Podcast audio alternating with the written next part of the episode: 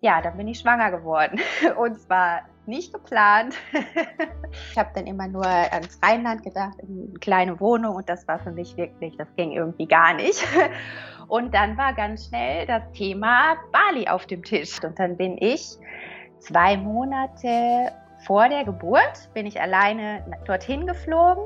Ja, hatten wirklich den perfektesten Ort, den man sich vorstellen kann, um wirklich dort mit einem kleinen Baby zu sein. Es war eine traumhafte Sicht übers Wasser. Hinten im Hintergrund, ganz weit Kilometer entfernt, konnte man den Vulkan noch sehen und ganz ruhig, grün, Natur drumherum, Krötenwanderungen durchs Haus. Solche Sachen gehören natürlich auch dazu. Ich meine, wir sind immerhin in den Tropen.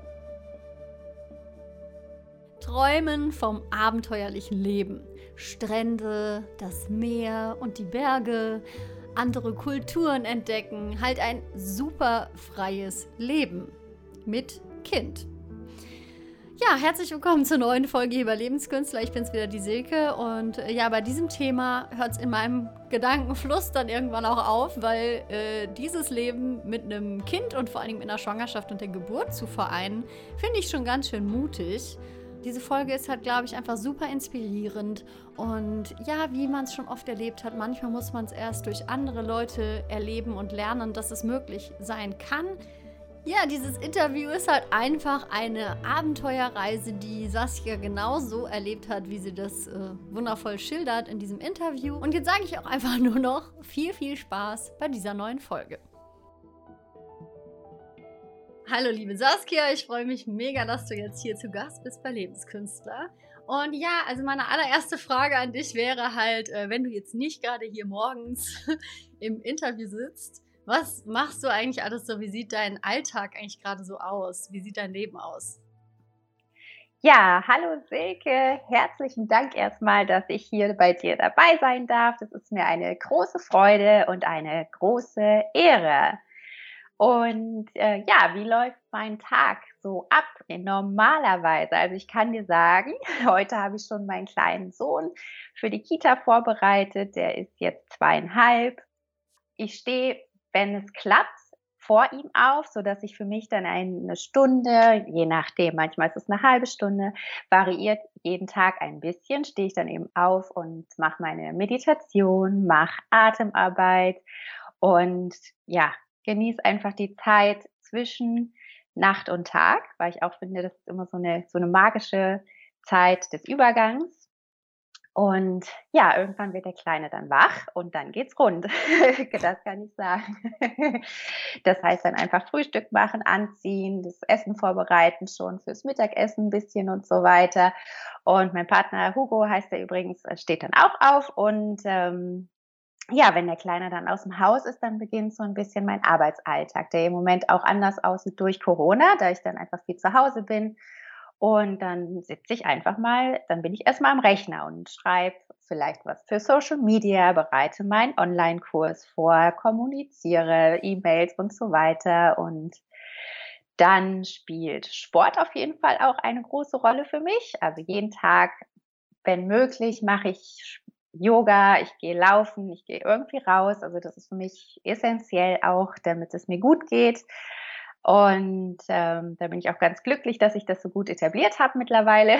Und ähm, so zwischen drei und vier kommt dann mein Sohn wieder nach Hause und dann verbringe ich meistens, also verbringen wir die Zeit zusammen. Das heißt, wir gehen jetzt vielleicht im Wald und suchen Steinpilze, wir backen Brot zusammen, wir spielen und äh, ja, Genau, so in etwa kann man sich das vorstellen. Das hört sich doch schön an. Ja, danke dir. Es gibt ein paar Parallelen bei uns beiden, habe ich jetzt schon festgestellt. Ich, hab, ich bin noch keine Mama, aber äh, jetzt habe ich ja so ein bisschen, als wir uns vernetzt haben, wenn man jetzt bei der Saskia mal in ihrem wunderschönen Social Media Instagram-Account so rumscrollt, dann sieht man halt total viele schöne Bilder von ihr natürlich, dann ganz schöne Zitate, Texte mit schönem Hintergrundbild und aber auch wahnsinnig viele Orte, in denen du warst. ja, das kann schon sein. genau. Und ähm, um jetzt mal einfach so ein bisschen in das Thema langsam reinzurufen, über das wir gesagt haben, da wollen wir mal gerne drüber sprechen, weil da gibt es natürlich wieder eine Vielfalt an Sachen, worüber man reden kann. Aber wir wollten ja einfach auch über Frauenthemen reden, ne? Über, sei es jetzt Female Empowerment, über Rollenbilder, über das Freiheitsgefühl, also wie kann man eigentlich als Frau mit Kind so ein abenteuerliches Leben leben, wie du das jetzt eigentlich gemacht hast. Und vielleicht magst du mal einfach den Zuhörer oder die Zuhörerin mal kurz ähm, mit auf eine Reise nehmen, ähm, wie das vielleicht sogar angefangen hat mit Familiengründung. Also setz mal intuitiv irgendwo an, wo, wo du meinst, das passt jetzt ganz gut zu dem Thema, dass da ein Einschnitt war und auf einmal stand Familie an und ja, wie vereinbarst du das jetzt mit deinem Leben? Ja, also ich kann sagen, ich war von klein auf war es für mich immer ein Thema, dass ich gerne die Welt entdecken wollte, dass ich reisen wollte. Wir sind auch in meiner Kindheit öfter umgezogen, so dass ich mich auch nie so ganz verwurzelt gefühlt habe, nur an einem Ort. Wir haben zwischendurch auch mal drei Jahre in Frankreich gelebt, haben die Sommer dort immer so verbracht. Und für mich war Reisen einfach die Welt entdecken, das war für mich immer, immer ein Thema. Und ich wusste immer nicht, wie ich das so, also wie ich das einfach in mein Leben integriere. Ich habe ja dann diverse, ich habe ja studiert, Ausbildung gemacht und so weiter und bin ja dann aber erstmal im Beruf der Flugbegleiterin gelandet, weshalb du mit Sicherheit auch auf äh, meinem Social Media einige unterschiedliche Orte entdecken konntest. Also das hat mir eben auch ähm, ermöglicht natürlich ganz, ganz viele Orte auf dieser Welt kennenzulernen, verschiedene Kulturen. Ja, aber nicht nur. Also ich bin auf jeden Fall ein sehr, sehr, sehr weltoffener Mensch. Ich glaube, wir waren auch, also ich glaube, mit drei war ich das erste Mal mit meiner Familie in Indien zum Beispiel auch. Also ja, das war mir alles, war für mich immer so ganz, ganz selbstverständlich ein Teil meines Lebens. Und ja, dann habe ich ähm, habe ich gerade so ein bisschen den Faden verloren. Magst du vielleicht noch mal kurz eine Frage stellen? Sorry. Ja, wie war das dann zum Beispiel zu dem Zeitpunkt, wo du dieses Reise- und abenteuerlustige Leben, dieses Freiheitsgefühl ja integriert hattest in dein Leben und alles so machen konntest, wie du es halt machen wolltest und auf einmal festgestellt hast, du bist schwanger, zum Beispiel? Ja, ja, ja, genau. Ich wollte erst noch so ein bisschen da vorher. Ähm, ja, Genau, also ich war auf jeden Fall in meinem Leben immer eine Suchende und habe meinen Platz im Leben gesucht und ich wusste eigentlich auch immer, dass der sehr wahrscheinlich nicht in Deutschland ist, war aber trotzdem dann etwas festgefahren in meinem Alltag. Also ich habe dann eben gearbeitet in der Schweiz, ähm, habe in Berlin gelebt, mein Partner war in München, meine Familie in Berlin und war mal wieder an einem Punkt, wo ich gedacht habe, gut, was kommt denn jetzt als nächstes? Ist es eine private Veränderung? Ist es eine berufliche Veränderung? Und ähm, ja, dann bin ich schwanger geworden. Und zwar nicht geplant, überhaupt nicht geplant. Und ähm, da war natürlich schon gleich auch eine Freude da, aber es war auch ganz viel Unsicherheit da und ganz viel das passt doch jetzt überhaupt nicht. Wie soll ich das denn jetzt in mein Leben integrieren? Und ich muss doch vielleicht vorher erst noch ganz viel anderes, also viel mehr Stabilität in mein Leben gebracht haben und so weiter. Und ganz schnell war dann aber auch klar, jetzt muss ich wirklich mal in die Gänge kommen. Also jetzt muss ich wirklich für mich mal entscheiden, wie mein Leben weitergehen soll. Und da war für mich dann klar, auf der einen Seite steht dann eben dieses bürgerliche Leben, mit meinem Freund zusammenziehen, am besten in der Nähe meiner Eltern, kleines Häuschen, kleine Wohnung, wie auch immer, irgendwie Stabilität und äh, wie man das eben so kennt. Und da hat sich bei mir einfach alles zusammengezogen. Da habe ich mir gedacht, wenn ich das jetzt mache, das bin überhaupt nicht mehr ich und dann bin ich in einem Leben drin, wo ich weiß, das wird mich über kurz oder lang, wahrscheinlich über kurz, unglücklich machen und mein Partner noch dazu, weil der ist auch wahnsinnig äh, freiheitsliebend und braucht Raum und Platz und muss sich entfalten. Und äh, ich habe dann immer nur ans Rheinland gedacht, in eine kleine Wohnung und das war für mich wirklich, das ging irgendwie gar nicht. Und dann war ganz schnell das Thema Bali auf dem Tisch, weil ähm, Bali für meinen Partner Hugo heißt er übrigens, habe ich glaube ich schon erzählt. Eine, also wir haben uns eben dort kennengelernt. Wir haben ganz oft darüber gesprochen, ob wir vielleicht eines Tages tropisch leben möchten. Und das waren natürlich dann Träume, Zukunftsmusik. Und plötzlich war das für uns beide aber viel, also es war irgendwie, lag das einfach in der Luft und war ganz, ganz greifbar, obwohl es natürlich sich völlig verrückt anhört, ja. Und das haben wir dann einfach gemacht. Also ich muss noch mal kurz sagen, wir hätten ja wirklich, also wie gesagt, ich war in Berlin, habe in der Schweiz gearbeitet, er war in München. Wir mussten uns sowieso die Frage stellen, wo ziehen wir denn jetzt zusammen? Wie machen wir denn jetzt weiter? Und dann haben wir gesagt, dann verwirklichen wir jetzt unsere Träume und wir gehen nach Bali und schauen erstmal, was denn da passiert. Und eben, wir kannten die Insel sehr gut. Mein Partner war das erste Mal 2005, glaube ich, dort. Das mhm. erste von vielen Malen, also wirklich, als die Insel auch noch nicht so überlaufen war, als es dort noch ganz anders war, als man das eben heute so kennt. Er hat gute, gute Freunde dort aus Spanien, die dort schon lange, lange wohnen. Also die kommen, wären da einfach irgendwo angekommen. Und um das jetzt mal ein bisschen abzukürzen, wir haben das dann einfach eingeleitet.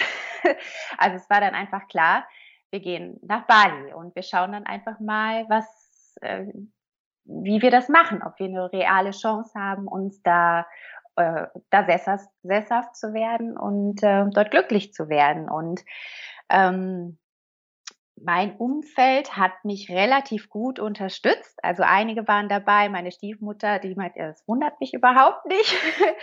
so und ähm, auf der anderen Seite kriegt man natürlich auch extrem viel Gegenwind, weil das die Leute einfach triggert, weil das ein Kind, da brauchst du doch Sicherheit und dann in Indonesien, im Dschungel quasi und das kannst du doch nicht machen. Und ja, da kam dann natürlich auch viel hoch bei anderen Menschen.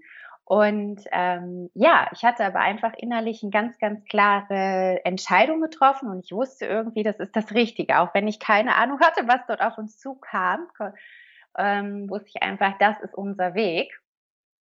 Ja, dann haben wir das gemacht und dann bin ich zwei Monate vor der Geburt bin ich alleine dorthin geflogen. Also man muss sich dann auch vorstellen, ich bin dann, glaube ich, von Köln über Zürich, über Singapur nach Bali geflogen, in eine komplett andere Klimazone. Ich war mittlerweile ziemlich rund und ziemlich schwanger und ähm, es war unglaublich heiß. Und das war schon auch ein ziemliches Abenteuer. Ähm, dann waren wir in einem Hostel von Freunden von uns, konnten da erstmal ankommen, ein paar Wochen und äh, mussten dann eben unser Haus finden, weil wir hatten ja noch kein Haus. Wir hatten kein Haus, wir hatten keinen Geburtsort, wir hatten keine, keine, keine, ein paar Babyklamotten, aber überhaupt nicht was, wo andere sich einfach neun Monate drauf vorbereiten. Das war bei uns jetzt alles in zwei Monaten, mussten wir das irgendwie regeln mal kurz was reingefragt, da gehen wir gleich auf jeden Fall nochmal wieder hin zu diesem Punkt. Aber was mich jetzt erstmal schon total interessiert beim Zuhören ist, du hattest was gesagt, wie du hattest immer nur im Kopf das Rheinland und eine kleine Wohnung und das geht gar nicht. Und es fühlt sich einfach nicht gut an. Hattest du dann einfach intuitiv das so entschieden, wo dich hingezogen hat und hast darauf vertraut? Oder wie ist das in dir so abgelaufen? Das waren ja Entscheidungsprozesse, die viele Menschen sicherlich nachvollziehen können, wo viele Menschen natürlich sich für die Sicherheit entscheiden, auch wenn es sich nicht gut anfühlt. Was genau hat dir da die Kraft gegeben, jetzt im Nachhinein? Ähm, wie hast du das gemacht? Also so gefühlsmäßig. Ja. Also die Kraft hat mir das Kind gegeben. Mhm. Also weil ich sag, in der Schwangerschaft war ich plötzlich so klar wie wirklich noch nie zuvor. Also ich habe schon immer so ein ich kann gut Entscheidungen treffen, aber ich kann auch gut äh, schwanken und hin und her überlegen. Und das war alles, das war alles weg. Also ich wusste irgendwie genau, das ist der Weg und ich tue das nicht irgendwie, um mich nur zu verwirklichen und um für mich irgendwie meine Träume dazu umzusetzen. Und ich, ich wusste irgendwie, ich muss jetzt dafür gehen. Und das Kind hat mir wirklich die Stärke gegeben und ich wollte auch ein Stück weit ein Vorbild für meinen Sohn dann sein, um weil ich ihm eben auch vorleben möchte, wirklich frei zu leben, frei im Kopf, frei von Konventionen und einfach, wir alle haben ja diese innere Stimme eigentlich und wir müssen natürlich lernen, diese zu schulen, aber die war wirklich so glasklar und ich denke, das können auch viele Mütter bestätigen, dass das einfach eine ganz, ganz besondere Phase ist, so. Und ich hatte diese Gedanken ein bisschen im Kopf und mein Partner eben auch. Und dann haben wir irgendwann mal darüber gesprochen und haben halt festgestellt, wir haben eigentlich dieselben Gedanken so. Und dann haben wir rumgesponnen, wie das denn so wäre, mit Menschen gesprochen dort, die wir dort kannten. Und äh, ja, so hat sich das dann nach und nach eben, haben wir das dann umgesetzt einfach, haben die ersten Schritte eingeleitet, uns informiert und so weiter. Und genau. Ach cool, so das heißt, das. heißt, du hast aber da auch erstmal einfach diese glasklare ähm, Klarheit gehabt und aber auch ein bisschen Austausch gegangen. Du hast es nicht nur für dich so gewälzt, sondern du hast auch ganz klar mit deinem Partner schon direkt dich ausgetauscht und das auf den Tisch gelegt und nicht nur ähm, spekuliert. Ich glaube, wir Menschen, wenn wir Entscheidungsprozesse haben, spekulieren auch erstmal so gern für uns rum, bis wir uns entschieden haben und gehen dann ins Gespräch. Ne?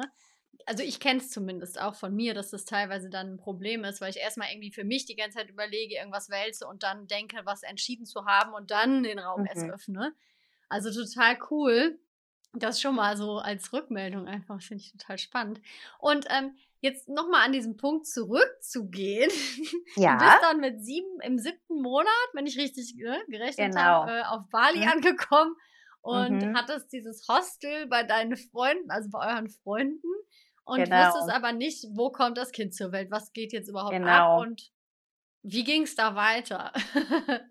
ja, also erstmal wird man ja dann wirklich voll in die Realität geschmissen. Also es war dort zu dem Zeitpunkt war das jetzt Regen oder Regenzeit? Und das heißt aber nicht, dass es die ganze Zeit regnet, sondern es war einfach unglaublich heiß. Eine wahnsinnig hohe Luftfeuchtigkeit, unfassbar heiß. In meinem Zimmer ging die Klimaanlage irgendwie nicht richtig und so. Und ich war ja auch erstmal alleine. Und das war dann schon erstmal so ein Moment, wo ich dachte so, huch, okay, hoffentlich sind wir jetzt hier dann am richtigen Platz und hoffentlich klappt das auch alles so, wie wir uns das so vorgestellt hatten, so unkonkret vorgestellt hatten.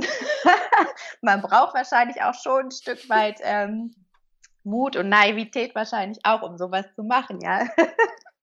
Aber wir haben dann einfach angefangen, nach Häusern zu schauen. Also das erste Ziel war natürlich erstmal ein Haus zu finden für uns. Und wenn man sich so ein bisschen, wenn man schon mal auf Bali war oder man hat ja so Vorstellungen im Kopf, es gibt da wirklich die traumhaftesten Villen, wunderschöne Orte. Und wir haben so ein bisschen damit gerechnet, dass wir halt relativ zügig dann auch was finden. Und ähm, das war aber nicht so. Also in der Gegend, in der wir geschaut haben, wo eben unsere Bekannte alle waren, wo wir uns gut auskannten, war überhaupt nichts, was uns gefiel äh, entweder nicht schön und trotzdem total überteuert oder schön, aber auch nicht so schön und trotzdem super teuer und so. Und äh, wir haben uns so viel angeschaut und sind dann ja auch immer mit dem Roller über, der, über die Insel gedüst. Ich mit meinem Bauch mittlerweile tucke, tucke, tucke. ähm, eben, es war einfach kurze Zeit vor der Geburt und wir hatten noch kein Haus. So. Ne, und ich hatte aber immer gesagt, zum 1. Mai ziehen wir in das neue Haus ein, obwohl wir noch nichts hatten. Es war April.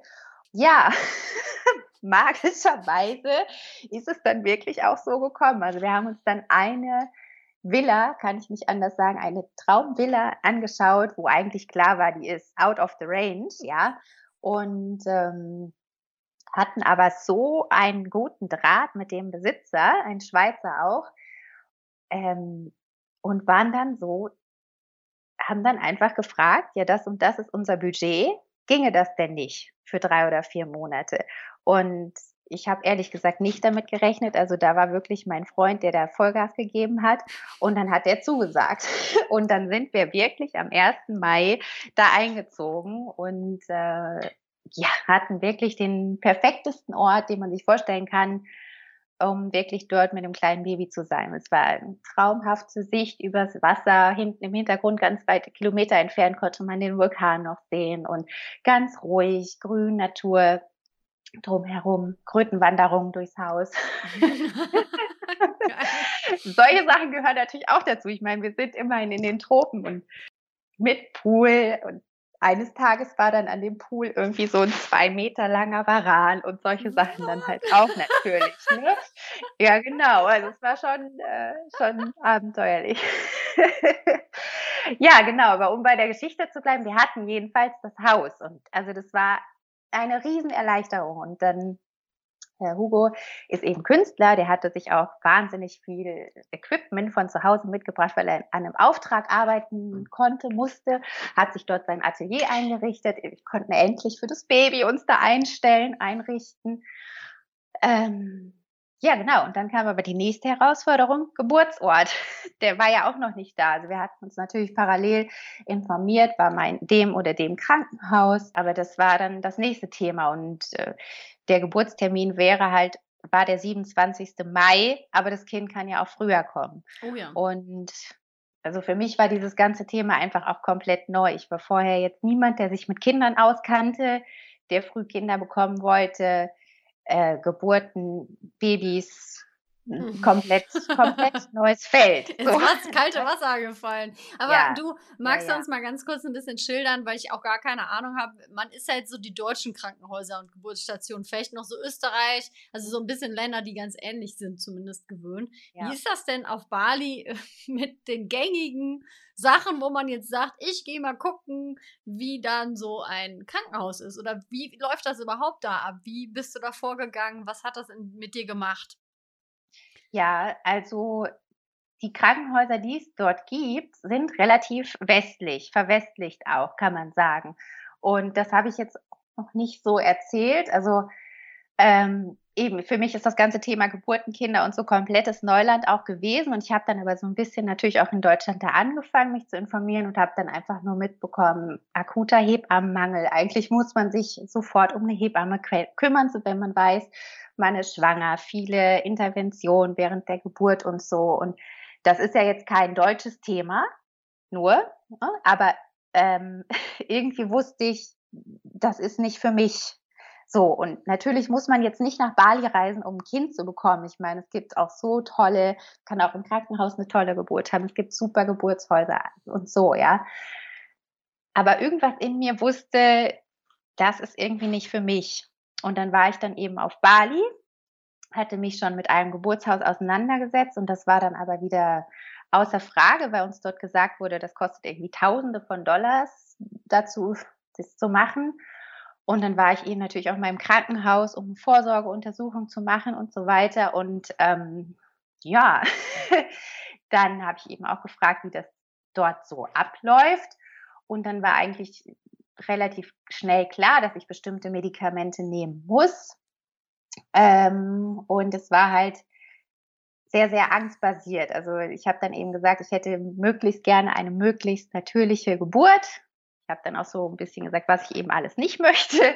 Und äh, dann hat die Ärztin eigentlich nur gesagt, ja, Sie wissen schon, im schlimmsten Fall können Sie dann eben sterben und Ihr Kind eben auch. Und diese typische Klinikatmosphäre und ähm, das hat mich wahnsinnig verunsichert natürlich, weil äh, klar ich, weiß ich, was ich möchte, aber wenn man dann eben diese Dinge hört von, von Ärzten und dann wird man natürlich verunsichert und man möchte ja auch nichts falsch machen. Und das war wirklich ein Moment, ähm, wo ich wirklich auch Angst hatte und mir echt Sorgen gemacht habe, so ob wir das alles so schaffen und äh, nicht doch irgendwie einen Riesenfehler gemacht haben, weil wir, also ich, das war dann klar, das Krankenhaus ist jetzt unser Backup, falls wir nichts anderes finden, machen wir das da. Ich hatte mhm. parallel auch Kontakt mit, mit Hebammen, die dort leben und es war aber einfach alles nicht das Richtige. Und dann zwei Wochen vor Geburtstermin sind wir jetzt, ist mein Freund nochmal über die ganze Insel gefahren und war dann doch nochmal bei dem Geburtshaus, wo wir eben dachten, das kostet 6, 7, 8.000 Dollar. So, und dann hat sich eben rausgestellt, das ist überhaupt nicht der Fall, so, sondern das ist äh, Non-Profit, eine Non-Profit-Organisation, ähm, also spendenbasiert.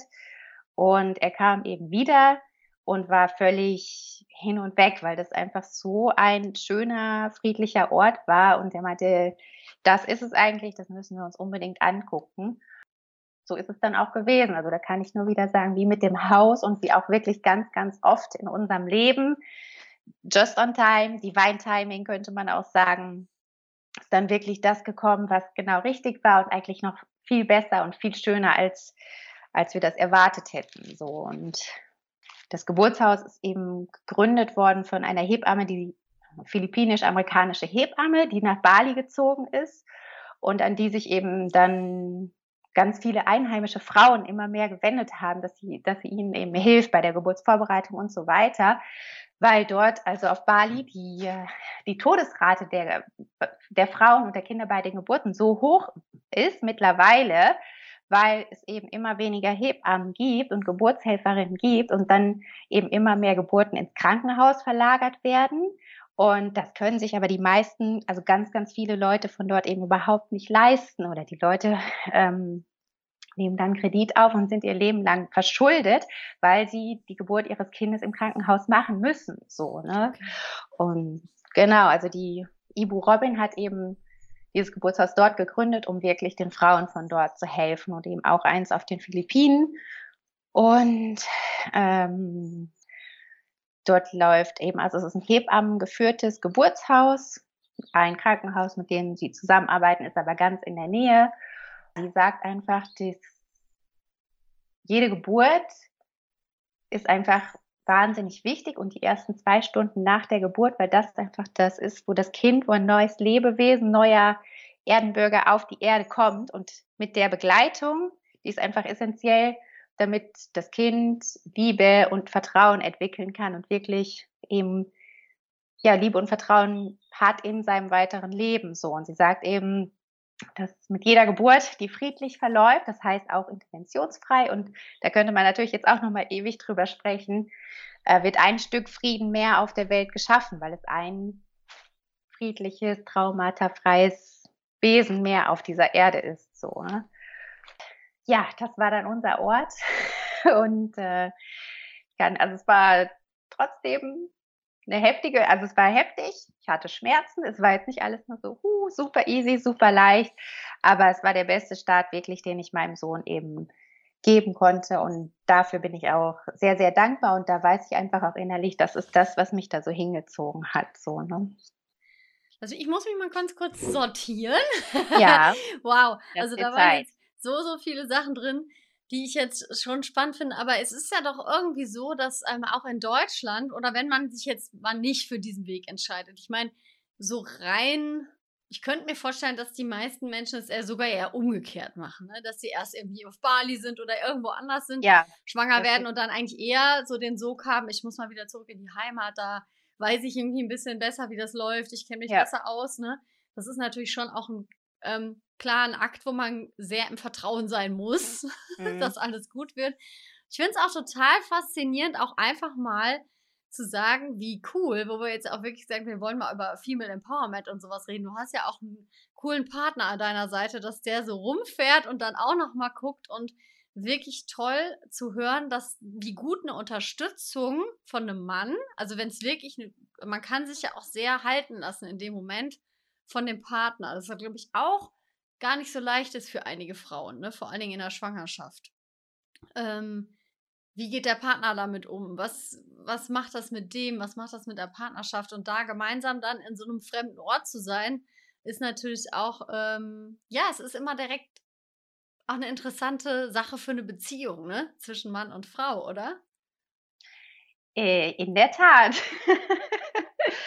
ähm, also ich bin ihm da auch unfassbar dankbar, weil ohne ihn wäre das natürlich alles überhaupt nicht so gegangen. Und es war wirklich auch eine Belastungsprobe, weil vorher, wie gesagt, wir haben nicht in derselben Stadt gelebt, wir haben uns immer besucht, wir hatten es dann meistens schön, wir haben eben nicht zusammengelebt und dann machen wir so ein Abenteuer zusammen. Und ähm, ja, das hat mit Sicherheit auch öfter mal gekracht, weil da sind dann einfach Sachen, die dann die sich erstmal ausbalancieren müssen, aber das ist auch okay, das hat auch, gehört auch irgendwie dazu. Und wir waren aber, also dieses höhere Ziel, das ist eben bei uns beiden gleich ausgerichtet gewesen. Also die, so Grundwerte, die wir einfach haben, jeder für sich, die sind bei uns einfach gleich. Und so im praktischen, im weltlichen ist es dann manchmal, verhaspelt man sich so, wie auch immer. Aber wir wussten beide eigentlich genau, wo wir hinwollen, was wir uns wünschen eben ein, in den Tropen leben, eher surfen, als Künstler arbeiten, hört sich ja alles schön an. Ne? Ich habe damals dann auch schon geguckt, wie kann ich denn vielleicht, wie das ja so viele auf Bali machen, irgendwie am Rechner arbeiten und so. Das, ähm, ja, wir wollten einfach wirklich frei sein und uns nicht in irgendwelche Schubladen pressen lassen und für unser Kind möglichst einen Start in die Welt, dass er eben den besten Start haben kann, den, den wir ihm ermöglichen können. So, ne? Ähm, ja, und das hat er toll gemacht. Also eben, er war dafür verantwortlich, dass wir dieses wundervolle Haus auch bekommen haben, weil er da den Mut hatte, einfach mal zu fragen, wo ich dann wirklich gesagt hätte, ja, nee, passt schon. so und ähm, ja, krass, ja, es einfach zusammen. Wir machen es einfach zusammen. Das kann man ja. nicht anders sagen. Das ist super krass, weil das stimmt, wie häufig wir irgendwas hören und dann davon ausgehen, dass es stimmt und dann gar nicht mehr nachfragen. Und ich meine, was wäre bei der Antwort rausgekommen, wenn es dann so gewesen wäre? Es wäre dann halt eine Bestätigung gewesen, aber es hätte ja die Situation ja. gar nicht verschlimmert. Ne? Das ist auch echt krass, wie häufig wir dann da eine Grenze sehen, weil wir sie hören, aber halt nicht, nicht äh, weiter nachforschen als Menschen. Ne? Das äh, ja. kennt sicherlich auch jeder so ein bisschen. Ähm, Jetzt aber um. du bist ja inzwischen gar nicht mehr auf Bali. Nein. Irgendwie, ich könnte jetzt sicherlich noch tausend Fragen stellen, die jetzt spannend wären, wie das sich entwickelt hat, weil da so viel drin steckt einfach, ne, in diesen mhm. Erlebnissen. Wo befindest du dich denn jetzt gerade? Ja, also jetzt befinde ich mich ähm, im Norden von Spanien, im Baskenland, in der Nähe von Bilbao, falls das jemandem was sagt. Und hier kommt eben der Hugo her, über den wir jetzt ja auch schon öfter gesprochen haben. und ähm, das kam dann eben so. Also wir waren dann insgesamt waren wir etwas über vier Monate auf Bali und wir sind dann eben, äh, also der Kleine war auf der Welt. Es war wirklich wunderschön, ganz, ganz heilig und friedlich. Die Zeit, die ich dort mit ihm hatte, das Wochenbett und so. Wirklich, da bin ich für ewig und immer dankbar, dass wir diese Zeit hatten. Und doch gab es dann auch Punkte, die uns dort gestört haben auf der Insel. Also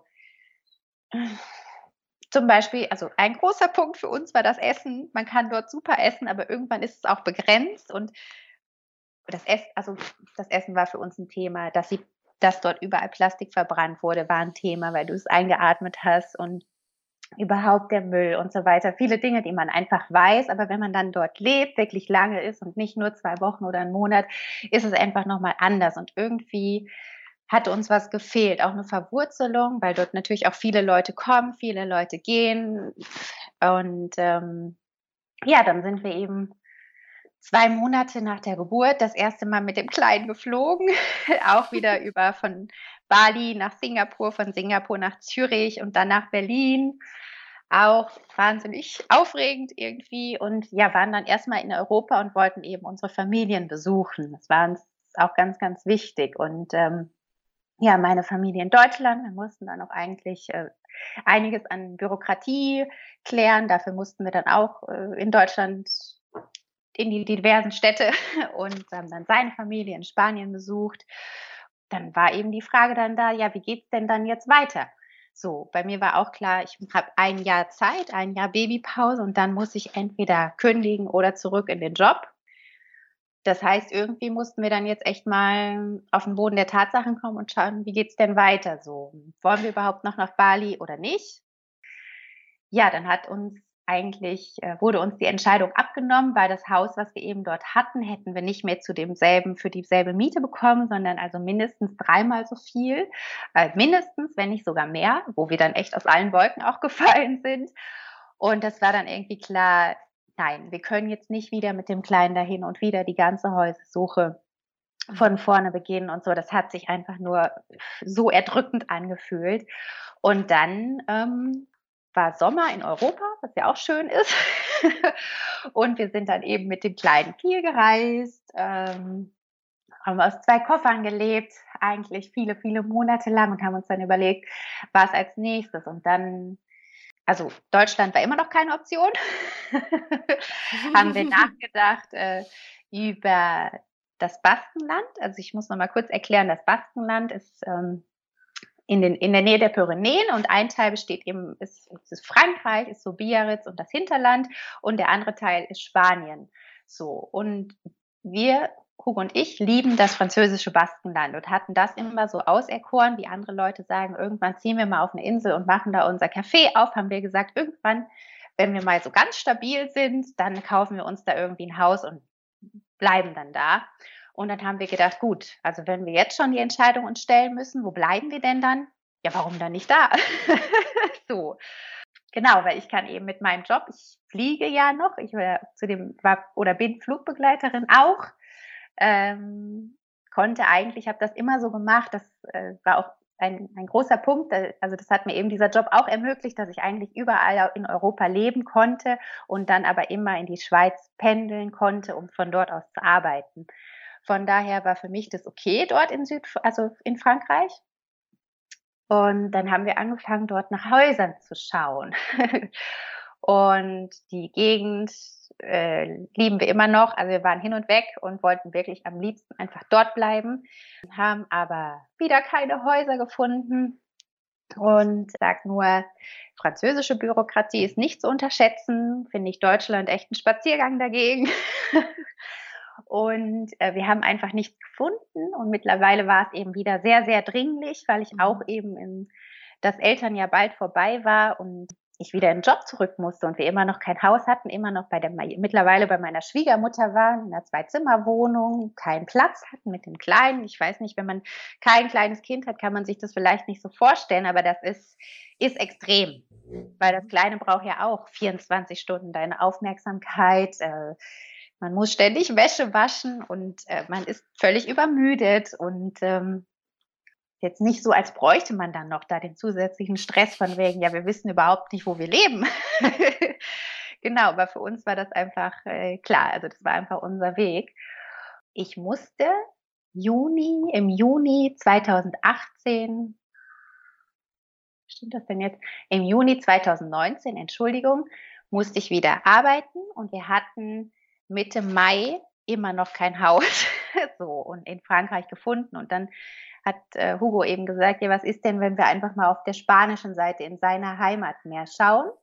Und das war für mich eigentlich erst keine Option, weil ich die Gegend überhaupt nicht gut kannte. Und was ich gesehen hatte, waren dann so 60er, 70er Jahre Franco-Bauten. Und ich bin auch eher ein ästhetischer Mensch. Das konnte ich mir irgendwie nicht so vorstellen. Viel Industrie auch um die Bar rum und so. Und das war für mich eigentlich erst Nein. Und dann hat er erstmal angefangen zu schauen. Ja, dann haben wir gesagt, gut, aber irgendwas müssen wir jetzt machen, so. Und dann haben wir uns eben Häuser rausgesucht und die erste Besichtigung, die wir dann hatten, ist das Haus, wo wir jetzt drin leben. Also auch immer. ja, wir sind dann, hatten die Besichtigung, sind diese Einfahrt reingefahren, haben irgendwie im, mitten in Grün, umgeben von Wald und Wiesen, dieses baskische Traumhäuschen gesehen. Haben gesagt, hey, ist es das jetzt? Oder wohnen da einfach nur die Vermieter? Aber auf den Fotos konnte man das überhaupt nicht erkennen. Ähm, ja, und dann war es das. Keine Bürokratie. Die beiden Männer unter sich haben sich super verstanden. Das Ganze lief über Handschlag, war innerhalb kürzester Zeit erledigt. Wir konnten irgendwie ein paar Wochen später dann gleich einziehen. Und ähm, ja, im Endeffekt kann ich dann im Nachgang wieder nur sagen, manchmal weiß das Universum es dann besser als wir, selbst wenn wir dann denken, das ist das Richtige und da wollen wir hin. Und dann aber werden uns dann die Grenzen, die Mauern aufgestellt, aufgezeigt, äh, wissen wir oft im, Nach im Nachhinein dann warum. Und ähm, wir sind jetzt einfach total glücklich hier. Wir haben seine Familie, die uns unterstützen kann. Und das Baskenland, das spanische Baskenland besteht nicht nur aus Industrie und Frankobauten, sondern es gibt auch wahnsinnig schöne Orte hier. Wir leben jetzt hier in einem Naturreservat. Ja, haben jetzt eigentlich für unsere Verhältnisse ein relativ geordnetes Leben. ja, da kann man ja direkt wieder Unordnung reinbringen, ne? Ja, warum nicht? nee, aber total cool, weil ähm, das ist ja dieses klassische Ziele setzen im Coaching. Ne? Das funktioniert mhm. ja nicht nur über, ähm, über das Mentale, sondern auch dieses Gefühlte, ne? dass man ein Ziel fühlt. Und ein Ziel, wenn, ich meine, ganz viele Menschen würden sicherlich nachvollziehen können, wenn man das Ganze abbricht und doch wieder, auch wenn es nicht stimmig mhm. ist, auch wieder nach Deutschland geht oder so. Ja. Meine, gut, jetzt ist dein Partner ursprünglich von dort, ne? Genau. Wenn ich das genau. richtig verstanden habe. Das verändert natürlich die Situation ja. nochmal ein bisschen. Aber trotz alledem ist es ja auch immer noch die gleich, fast die gleichen Bedingungen. Also es ist am Meer, es ist auch das Baskenland, mhm. es hat ganz ähnliche äh, Sachen, ne? Und ähm, interessant daran zu sehen ist, dass das für die Geburt alles glatt ging mit deinem Sohn und danach, wo es nicht mehr stimmig war, sich aber auch sofort die Türen geschlossen haben. Also es scheint, ganz gut zu klappen mit dem, es ist erst stimmig, die Tür geht auf und es ist nicht mehr stimmig und dann muss man aber auch reagieren. Ne, es ist ja. ja auch oft so, dass wir dann zu lange an Dingen festhalten und so einen Besitzanspruch auf Dinge haben, die vielleicht aber auch nur mal kurz gut waren, ne? Das ist dieses klassische Prinzip vom Loslassen ja auch irgendwie so, ne? So, wo wir jetzt auch zum nächsten Thema kommen, weil das ja viel beinhaltet von allem, was dich jetzt umtreibt, weil du bist ja auch gerade richtig e äh, effektiv dabei, äh, in die Selbstständigkeit zu gehen, ne? Also von der genau. Flugbegleitung machst du jetzt noch Teilzeit, wenn ich es richtig verstanden habe, ne? Dass mhm. du und äh, ja, genau, was genau ist da deine Mission, deine Vision? Was schwebt dir da vor? Was gibt es eigentlich alles schon? Also, weil das ist ja ein total wichtiges Thema, ne? Berufung. ja, das ist ein sehr wichtiges Thema. Also ein Thema, was mich auch mein Leben lang umgetrieben hat, kann ich auch nur sagen, wie das ja auch sehr, sehr viele kennen. Ähm, ja, und äh, wie gesagt, also die Schwangerschaft, die Geburt meines Sohnes war für mich die Initialzündung wirklich mal Gas zu geben und wirklich was zu verändern in meinem Leben und nicht noch immer zu überlegen, was möchte ich denn vielleicht irgendwann noch mal studieren und irgendwann kommt die Erleuchtung und so, sondern einfach mal zu machen. Und ich habe das irgendwie oft gehabt, dass so alle anderthalb Jahre so eine größere Veränderung bei mir kommt. Ja, nachdem es dann mit dem Wohnort klar war, für unsere Verhältnisse alles geregelt ist, ich meine, alles, aber naja, ähm, ist dann jetzt eben so der Beruf, die Berufung daran, weil eben, wie ich schon gesagt habe, das Fliegen ist irgendwie toll, aber ich bin dem einfach komplett entwachsen. Also es war dann auch immer die Frage, gehe ich jetzt dort? Also ich muss sagen, ich bin da wirklich bei einer guten Firma. Auch dort hätte ich gute Aufstiegsmöglichkeiten noch gehabt, wenn ich das gewollt hätte. Und habe dann immer gedacht, gehe ich da in die Richtung? Aber das war dann nie so ein richtiges Ja. Solange ich dann alleine war, war das immer alles irgendwie in Ordnung. Aber mittlerweile musste ich halt auch von Spanien pendeln, über oft mit zwei Flügen in die Schweiz dann.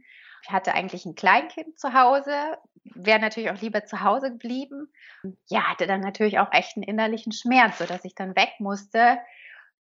Abgesehen von den persönlichen Komponenten, dass mir dann einfach echt was gefehlt hat, dass ich das Gefühl habe, ich irgendwie steckt noch so viel in mir. Ich weiß zwar selber noch nicht so genau was, aber das kommt dir überhaupt nicht so zum Ausdruck. Und Umwelt ne, darf man natürlich auch nicht außer Acht lassen, will ich jetzt überhaupt nicht so drauf einsteigen, hier mit Bali und so weiter, ist mir schon klar. Aber das sind trotzdem natürlich Themen, die mich beschäftigen.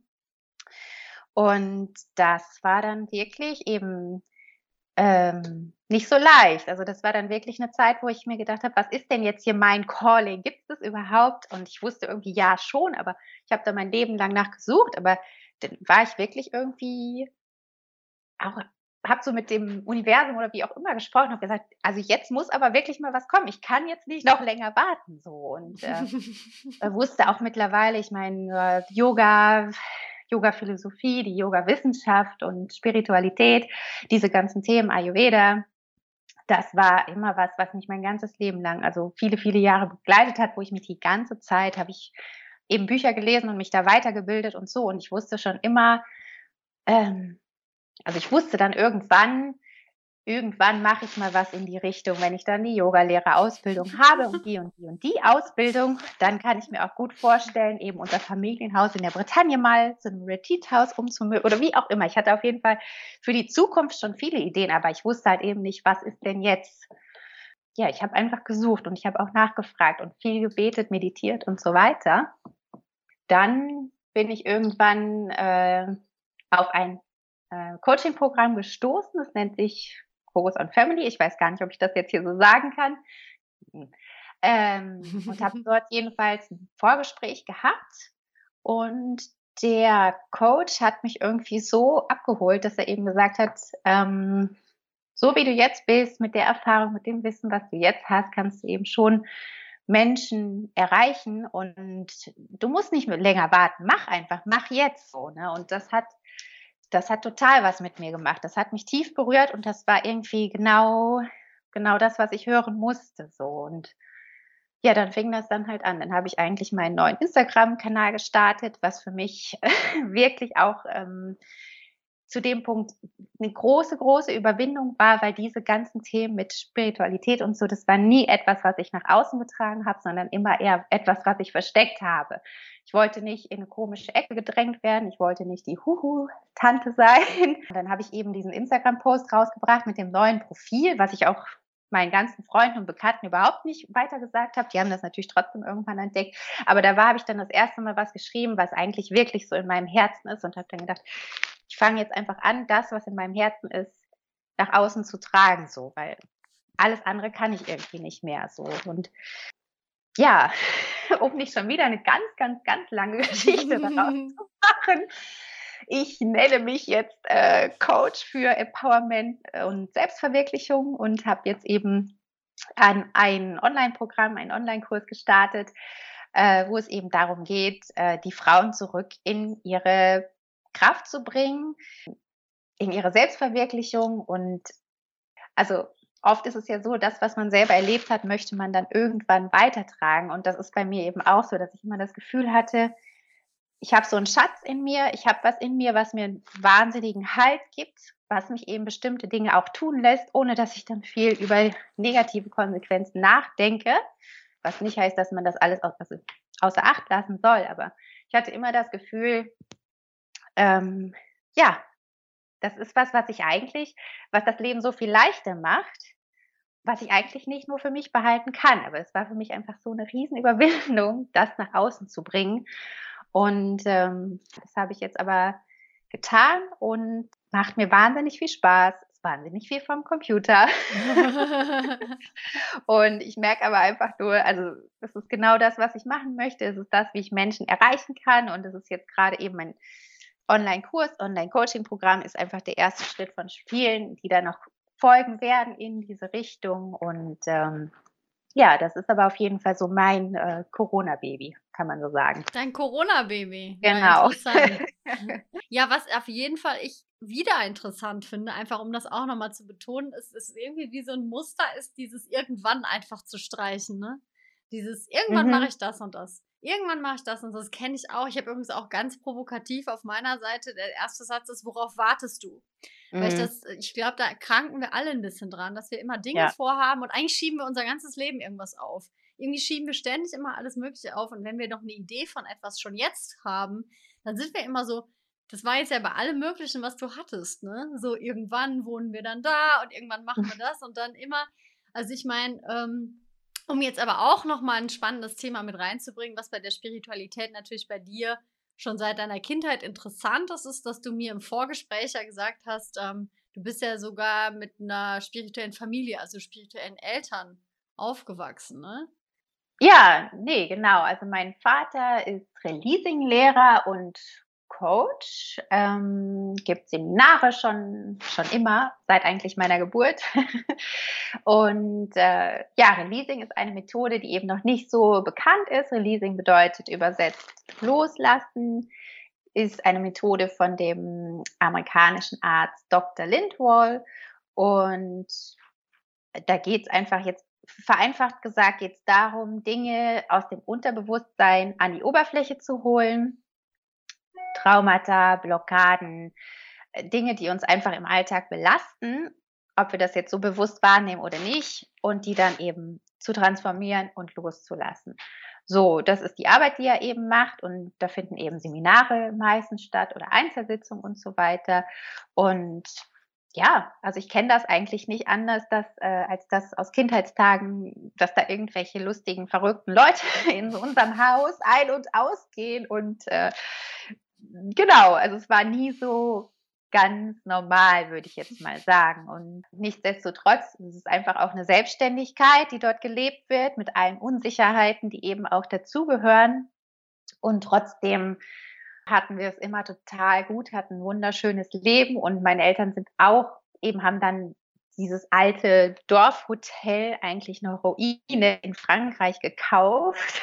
Wir hatten auch keine Sicherheiten und nichts. Und ähm, ja, wahrscheinlich habe ich dieses, habe ich das einfach, diese Abenteuerlust und dieses einfach mal machen und ins Leben vertrauen, das habe ich schon von zu Hause mitbekommen, würde ich so sagen. Mhm habe mich dann in meiner Jugend und so da schon distanziert und hatte da wollte da überhaupt nicht viel mit zu tun haben und eher in ganz andere Bereiche zu ge gehen und irgendwann fängt man dann, oder habe ich e-, eben dann angefangen für mich über bestimmte Literatur, mich mit diesen Themen dann selber wieder auseinanderzusetzen. Und dann sind diese Themen eben auf meine Weise wieder zu mir gekommen, sodass es dann eben auch meins ist und nicht was, was von außen eben kommt. So, das ist, glaube ich, mhm. auch ganz wichtig. Ne? Ja, das für Kinder ja, ja, immer, sagt man ja, wichtig. Vor allen Dingen in der Pubertät, wie du es gesagt hast, stellen wir eh alles auf den Kopf, alles, was wir mitgegeben bekommen haben, weil wir wollen ja als Mensch unser eigenes Leben entwickeln ne? und unseren ja. Weg finden. Was ich nur finde, was ich total spannend finde, weil es gibt ja das, den Glauben daran, ähm, auch wenn man an Wiedergeburt glaubt, gibt es ja auch den Glauben daran, worauf ich auch glaube, dass man sich als Seele halt auch die Eltern aussucht. Für mhm. die Aufgaben, die man karmisch äh, mitbringt, für Aufgaben, die man äh, so vorhat. Ja. Das bedeutet, also entweder man hat äh, zum Beispiel irgendwie eine Aufgabe oder ein Thema noch nicht gelöst oder man möchte natürlich eine Berufung, einen Seelenplan sozusagen begünstigen. Und dann ist es natürlich total spannend, wenn man jetzt mal davon ausgeht, dass du deine Eltern ausgesucht hast, die dann spirituell sind, hast du natürlich von Kindesbeinen eigentlich viel mitgegeben bekommen, also auch schon in der Art und Weise erzogen worden zu sein und was zu erleben, was natürlich jetzt deinen Seelenweg super begünstigt, egal mhm. wie du mhm. dann deinen eigenen Weg damit baust. Ne? Und das ist halt cool, finde ich, das mal so zu betrachten, weißt du, was ich meine? Ja, es ist so spannend, wie doll das dann doch sich alles gerade fügt. Mit der Intuition, du willst mit Frauen arbeiten, so dieses Vertrauen überhaupt, auch gerade in der Schwangerschaft. Also ich meine, mehr als Frau fühlen, wenn man schwanger ist, ist, glaube ich, der Höhepunkt des, des Weiblichen eigentlich, ne? Also die, die gelebte, die manifestierte Empfängnis eigentlich quasi. Ja. Ne? Ähm, und in der Zeit dann auf Reisen zu sein und eigentlich nicht das Nest zu bauen in einem in einer Base, die sich ja für deutsche Verhältnisse, sagen wir mal, so sicher anfühlt, sondern mhm. die Base irgendwie in sich zu tragen, also durch ja. das Vertrauen. Das finde ich, ist, würdest du sagen, dass das Bestandteile sind von dem Coaching, was du machst oder wie genau? Golden Hearts Coaching ist ja der Name von dem Ganzen, ne? Jetzt hast genau. du ja gesagt, im Dezember kommt dein erstes Online-Programm raus. Genau. Was genau sind da da so Fokusthemen? Wie kann ich mir das vorstellen? Was, äh, worauf legst du persönlich für dich den Fokus? Was ist so eine Philosophie mhm. dahinter? Also Golden Hearts erstmal aus dem Grund, wie du das vorhin ja auch schon gesagt hast oder angedeutet hast, dass wir eben ja nicht zum ersten Mal auf der Welt sind. Ne, das muss ich jetzt nochmal neu anfangen, dass wir einfach alle Teil eines großen Ganzen sind und alle individualisierte Formen des großen Ganzen.